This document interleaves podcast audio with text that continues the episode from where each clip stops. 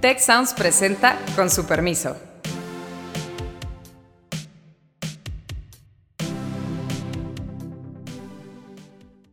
Con su permiso, yo soy Carlos Elizondo y hoy vamos a platicar de un tema que nos pega a todos en el bolsillo, la inflación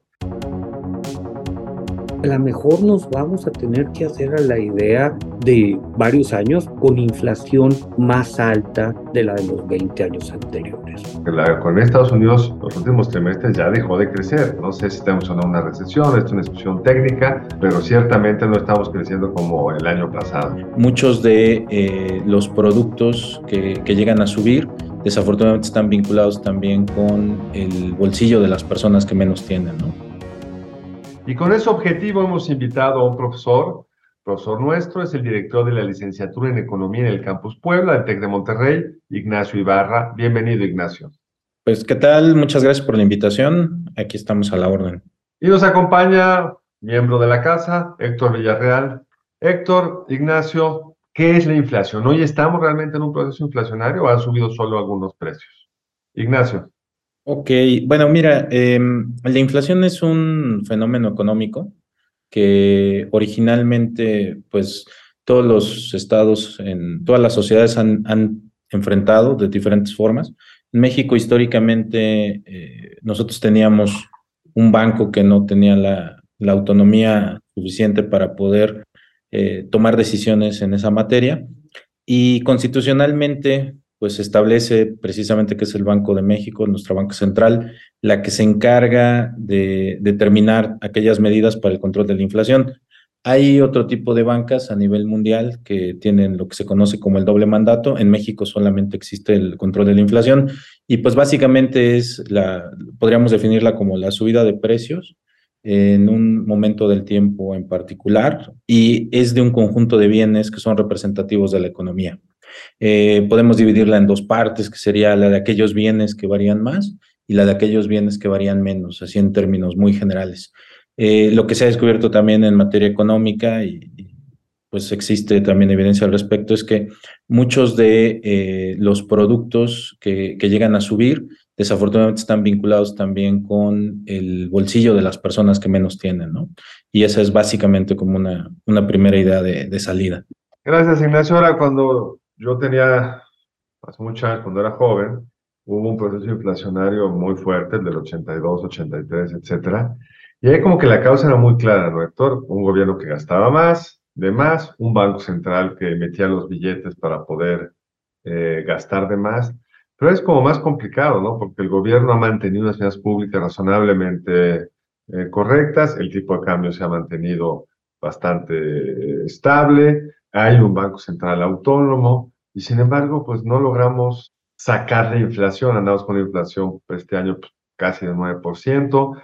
Yo leo los informes del Banco Central y nos dicen, en los siguientes tres, cuatro meses ya va a empezar a bajar, pero cada informe dice lo mismo. ¿Qué está pasando, Héctor? ¿Qué, qué es lo que hace este fenómeno inflacionario pues distinto a los del pasado? O por lo menos a mí me parece distinto a los del pasado. Mira, es muy buena entrada, Carlos, y saludo a Ignacio, que, me da mucho gusto que nos acompañe. Es muy buena entrada la que tienes porque sí, veníamos de estas décadas de, de los setentas que todavía muerde una parte de los ochentas, varía un poco el país, pero era una inflación muy clásica como la describes. Gobiernos que gastaban mucho, gobiernos que gastaban mucho, bancos centrales que se decía imprimen dinero, que, que, que a lo mejor no hay que tomarse la frase esta de impresión de dinero tan literal. En algunos casos sí llegaba, sí llegaba a ser eso, pero los bancos metían mucho dinero. Ah, viene a partir de, de, de, desde los ochentas, empieza este control muy importante, estas, estas nuevas bancas que, centrales que se vuelven autónomas, ya Ignacio hablaba de eso, con objetivos de controlar la inflación, instrumentos más específicos que se entienden mejor, particularmente el vincular el control de precios a, la tasa de interés, que pues no es otra cosa que el precio del dinero. Y está bien interesante la discusión que pone sobre la mesa, porque estuvimos en un periodo muy largo donde, donde la inflación estaba controlada. Eh, en México, no, no en todos los lugares del mundo, pero en la gran mayoría había pocas presiones inflacionarias. Es más, Héctor, perdón, había esta discusión de cómo hacemos que suban los precios, está demasiado bajo. En algunos países, claro, claro, claro, claro, tienes toda la razón. En algunos países llegó a ser el caso que de repente se, se asomaba el fantasma de la deflación, que tiene sus propios problemas. Pero, pero para no salirme, no salirme por, por allá la discusión, Carlos, lo interesante aquí es que pues, los bancos centrales decían, somos tremendamente efectivos. Empiezan a surgir una, una nueva serie de hipótesis que dicen, bueno, los bancos centrales estaban haciendo bien su trabajo, pero no era la única causa de precios controlados. Está todo el efecto de China en el comercio internacional, en menor medida Europa del Este, hubo muchas cosas que se acomodaron para que hubiera precios baratos. Ahorita tenemos la visión espejo, un conflicto bélico muy complicado en Ucrania, una disrupción de cadenas de producción por, por la pandemia y que, que, nos vino, que nos vino a alterar muchos de, muchos de los procesos, muchos de los procesos de precios. Entonces, una de las preguntas que se pone sobre la mesa es si estas herramientas con las que cuentan los bancos centrales son las adecuadas para combatir esto. Asumiendo que sí, si no va a ser una medicina demasiado dolorosa. Más aún, no quiero, quiero cortar esta primera intervención aquí, pero empieza a comentarse entre muchos economistas, ya, ya es una discusión común, que a lo mejor nos vamos a tener que hacer a la idea de varios años, varios años que es, no sé si una década, no sé si dos décadas, con inflación más alta de la de los 20 años anteriores. A ver, pero ¿por qué no nos explicas, Ignacio, esto de la medicina? Porque soy como, como medio cruel, o sea, de repente tenemos que hacer que la gente sufra para sacar de la inflación, o sea, ¿por qué los bancos centrales son estos hombres culpables que generan recesión? ¿Cuál es ahí la relación entre por eh, aumento de precios y necesidad de despedir gente, digamos, todos querríamos que eso no sucediera. Y en un país además donde hay tan poco crecimiento como en México, ¿cómo entender que es una presión de los mercados los que está llevando a, que la inflación suba? Sí, mira, eh, hay varios temas ahí, ¿no? El primero es esta idea de la impresión de billetes eh, para tratar de justificar un poco por qué lo hacía el gobierno. Hay un efecto que se llama el efecto cantillón, que de repente se olvida en los libros de texto, ¿no? Es, es bastante antiguo el, el, argumento, pero era muy interesante esta idea de que el primer beneficiario de la emisión monetaria era precisamente el propio Estado, ¿no? Es decir, eh, cuando se imprime dinero, no existe inflación como tal por, por, una, por un incremento de la masa monetaria. Eh, esa, esa primera ganancia, digamos, la tiene el Estado porque podría tomar ese nuevo dinero, comprar más cosas, es decir, financiar su gasto público a los mismos precios a los que se encuentra actualmente. Es decir, no experimentaría inflación. El problema es que cuando comienza a hacer esas compras, eh, ya comienzan a incrementar los precios porque desplaza la, la, demanda de bienes ¿no? a través de, de su gasto. Em, por esa razón, algunos países, por ejemplo Argentina, pues de repente optaron por, por hacer ahí eh, cuestiones diferentes, por así decirlo, con su banca central. Esa es la primera idea de, asociada a esto que comenta Héctor de, de, la, de, la fábrica de billetes, ¿no? Ahora, lo segundo, este tema de las medicinas amargas o la medicina amarga, tiene que ver con que la política monetaria en México descansa ya desde hace algunos años sobre eh, la decisión de la, de la tasa de interés. Entonces, cada X tiempo se reúnen, eh, en este caso, eh, las personas que conforman el, el, gobierno de, de, Banco de México y, y, determinan cuál sería, en este caso, la tasa que conviene para poder controlar la inflación, pero además pues mantener precisamente estos precios en, en, en, un nivel aceptable para la población.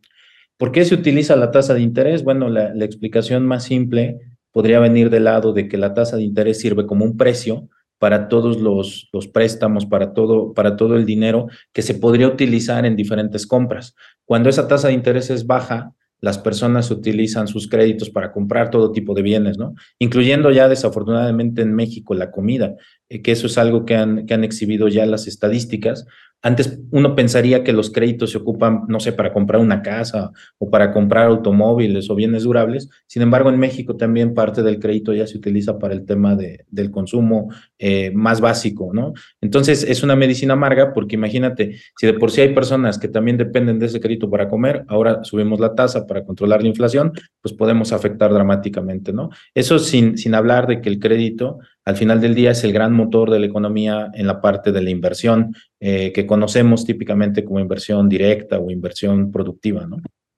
Claro, en Estados Unidos se ve muy claro esto en el mercado de bienes raíces, donde es una parte importante de la economía de Estados Unidos. En el momento en que suben las tasas de interés, la posibilidad de muchos de comprar casas disminuye porque el pago de este bien comprado a crédito se incrementa de forma importante entonces ahí yo creo que es como bien claro. Pero a mí lo que me sorprende, Héctor, Ignacio, es, hace un año la discusión todavía era, no, no, la inflación es por lo que los puertos en Los Ángeles están este, congestionados porque salimos de la pandemia y de repente creció mucho la demanda de chips y no sé qué tanta historia. Es un problema de oferta, no es un problema de demanda. Y ya, ya, ya estaban los niveles de precios subiendo y el Banco Central de Estados Unidos chiflando en la loma, no haciendo absolutamente nada. Solo un banco, y luego lo invitó otro, lo empezaron a invitar otros, que es el Banco Central de Brasil, empezó a subir la tasa de interés con bastante antelación. De hecho, ya están teniendo impacto en cambiar la tendencia de, de los precios. ¿No hubo ahí, Héctor, un error de parte de los banqueros centrales? ¿No diagnosticaron mal la enfermedad? Entonces, ahora que están dando la medicina hay que dar más y por eso va a ser más amarga. Mira, otra muy buena pregunta. Yo creo que parcialmente hubo un error. ¿Por qué parcialmente? Porque este problema de la disrupción en, en, las cadenas, en las cadenas de producción ocurrió, Carlos. O sea, ocurrió, fue, fue real y había un problema de puertos y había, incluso nos ha llevado a una discusión no tan trivial de si el modelo de producción, de distribución, etcétera, debe cambiar en el mundo. Después, el asunto se acentuó por, por problemas de orden más geopolítico, que también pues, llevó a un replanteamiento. Pero ya venía, ya venía una discusión ahí y fue real. Ahora, me parece que sería relativamente fácil decir, eh, ¿sabes qué? Bancos centrales la hicieron bastante mal. Y, y el error puede estar ahí, pero también hay que entender la decisión que se les presentaba. Estábamos en plena recesión o, o, en estas circunstancias muy complicadas y decir, realmente te quiero apretar la política monetaria ahorita. Creo que había la tentación de decir, pues sabes que esto se va a arreglar y vamos a volver a este piloto automático tan cómodo de los 20 años anteriores. Lo que, lo que está surgiendo ahorita, y era un poco el espíritu de mi intervención, de mi intervención anterior, hay muchos factores que, que no están bien entendidos ahorita, Carlos Ignacio.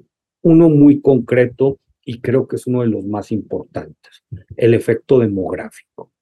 Tienes poblaciones que se están volviendo más chicas, tienes una China que se está cerrando, replanteando cosas, con un modelo que dice, ¿sabes qué? Yo le apuesto a que mi crecimiento ahora sea más por consumo y servicios versus inversión extranjera y exportaciones. Entonces, de repente, eh, muchos mercados laborales estaban tremendamente deprimidos, ya no lo están, ya, ya no lo están y todo. Incluso hay regiones en nuestro país donde la mano de obra es escasa, que esto contrasta con otras que, que, que no han tenido que no han tenido crecimiento económico, donde los mercados laborales todavía están muy flojos. Pero entonces, si, si creemos que salarios va a ser una de las variables que nos ayude a estabilizar precios, pues probablemente estemos equivocados. Esa es la teoría clásica, ¿no? Que la famosa curva de Phillips. Una forma, la curva de Phillips lo que te señala es que hay una cierta correlación inversa entre eh, inflación y empleo. Sí. Entonces, si la inflación sube mucho, pues la receta es, para bajarla tienes que generar desempleo, ¿no? Eh, y eso, en instrumentos, si entiendo bien, es a través justo de la tasa de interés que empiezas a, a hacer más caro invertir, despides gente, etcétera.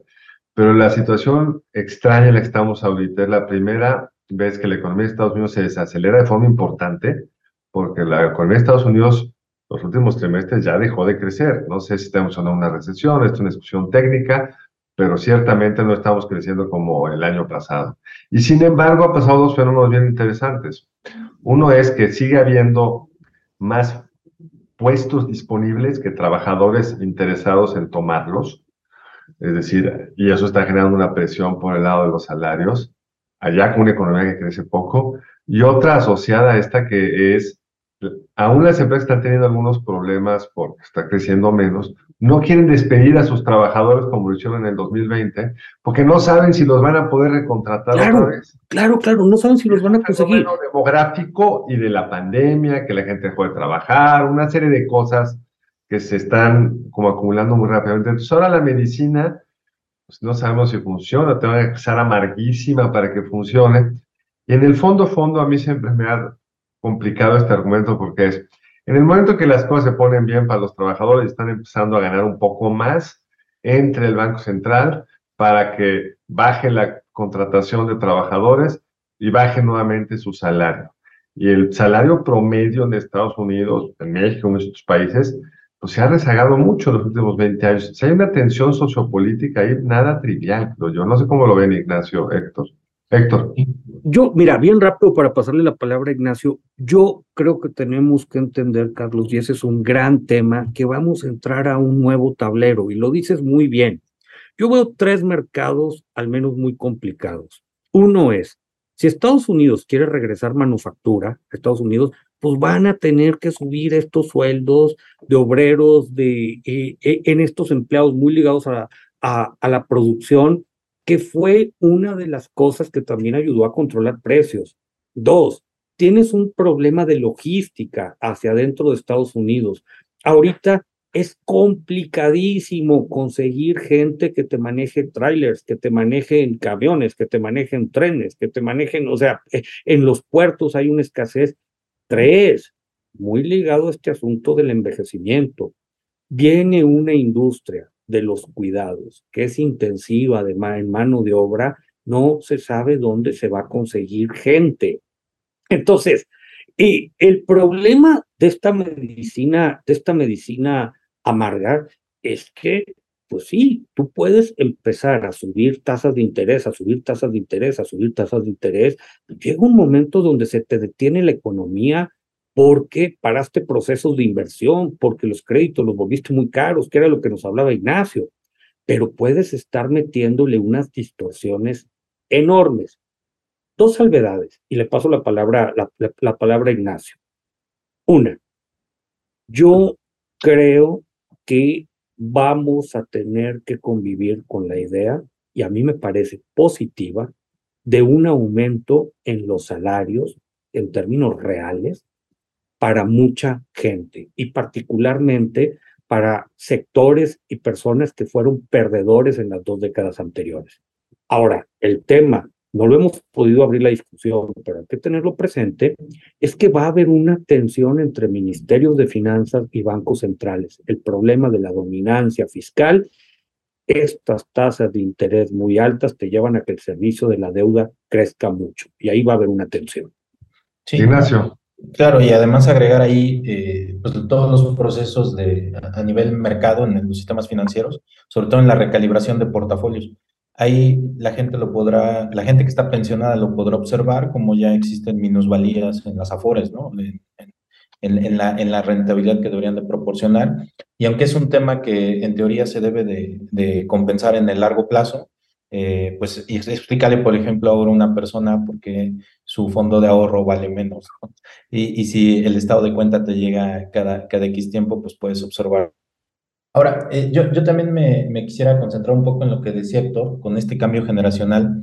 Yo diría que sí, en efecto, la economía ya ha cambiado también y quizás las recetas tradicionales no van a funcionar porque Pues de entrada, no hay que olvidar que tenemos una generación que ya entró desde la crisis del 2008. Por ejemplo, un fenómeno que a veces se nos olvida, pero termina la crisis del 2008 e incrementan los viajes en avión. Y el turismo se convierte en un enorme polo de desarrollo, una enorme oportunidad para muchos países. Y ahí es cuando empezamos a acuñar estos términos de eh, las personas que son jóvenes, son millennials, les gustan las experiencias, ya no están pensando en buscar una casa, en un bien durable, este tipo de cosas.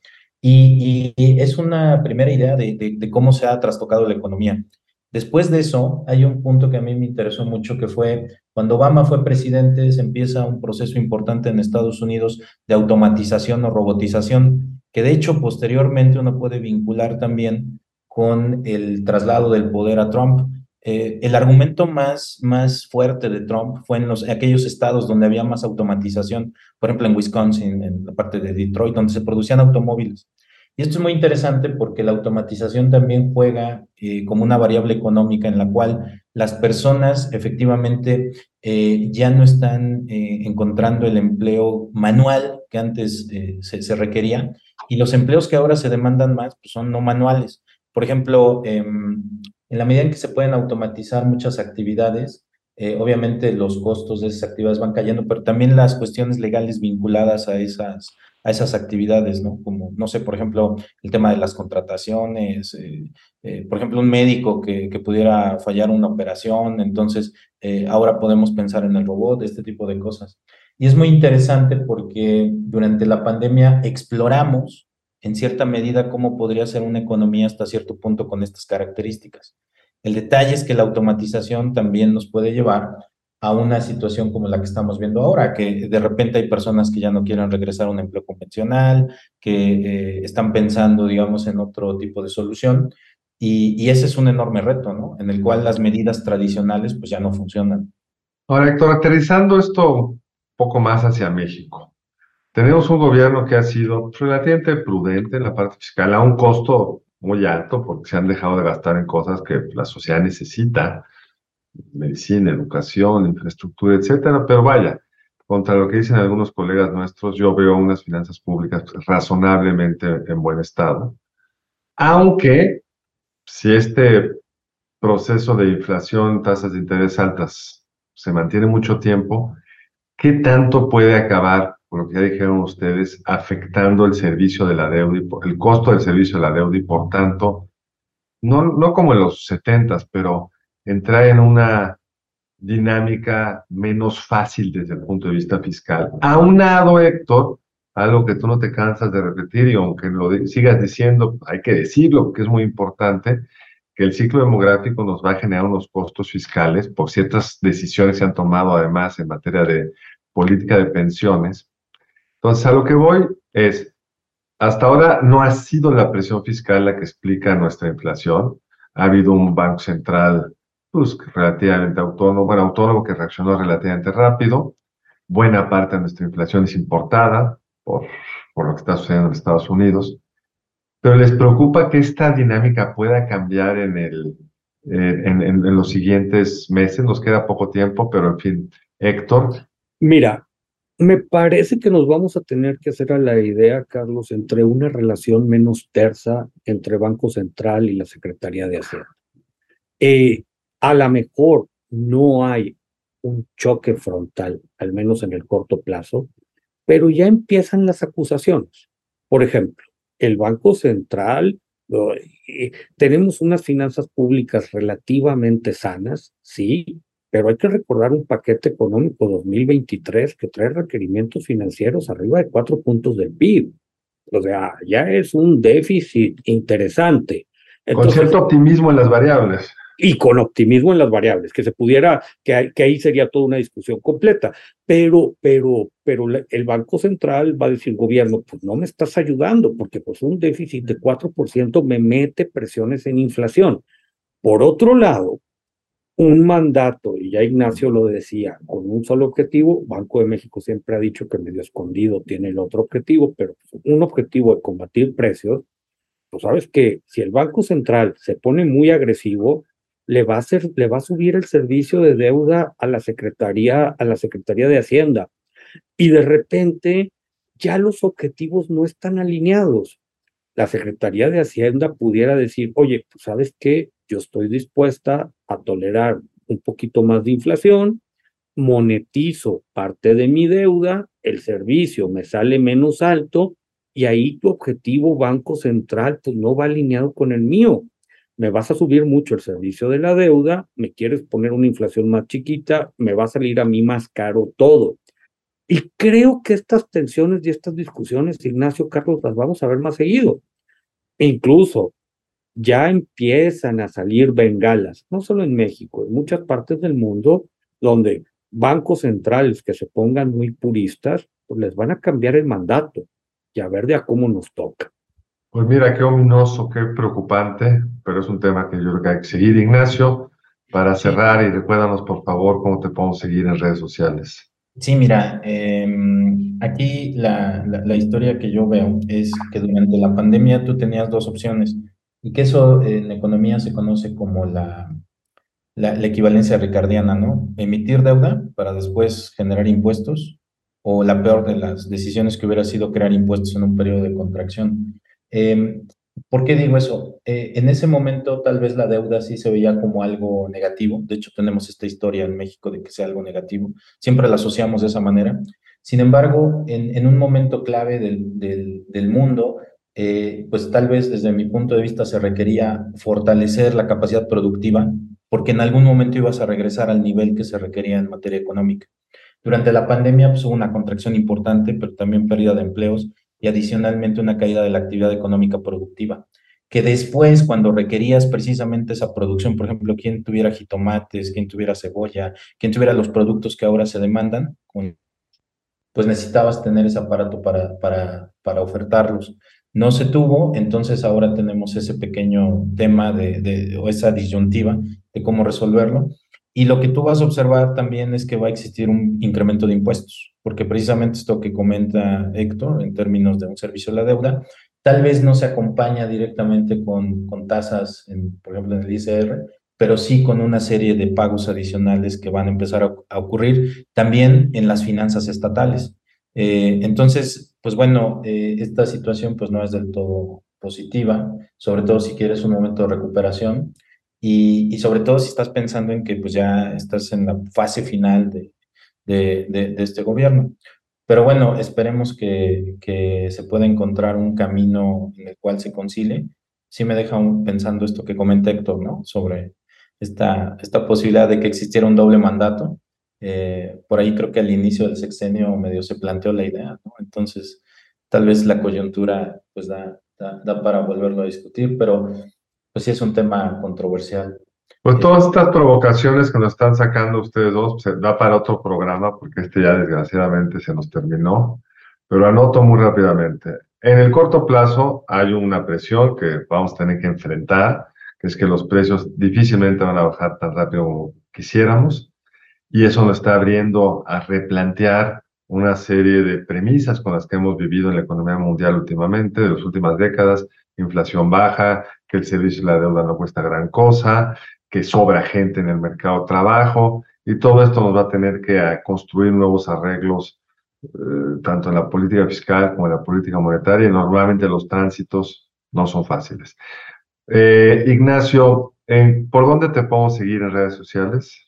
Sí, en Comisiones Sociales Puebla y, digamos ahí eh, tenemos nuestra, nuestra página para que puedan ustedes interactuar, ¿no? no solamente conmigo, sino con toda la escuela en general. Pues muchísimas gracias, eh, Ignacio Héctor. Y a nosotros nos pueden seguir en arroba cien sociales tech y les agradecemos mucho que nos hayan acompañado en esta emisión más de Con su permiso. Hasta la próxima.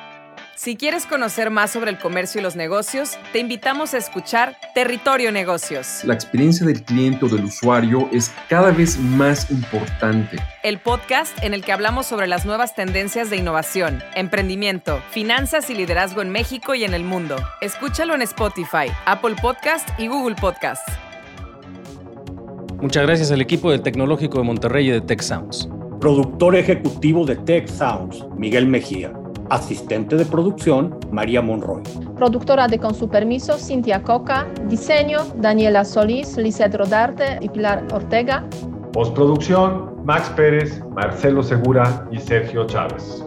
Les invitamos a escuchar el siguiente episodio de Con su permiso y el resto de programas de Tech Sounds en los canales de su preferencia.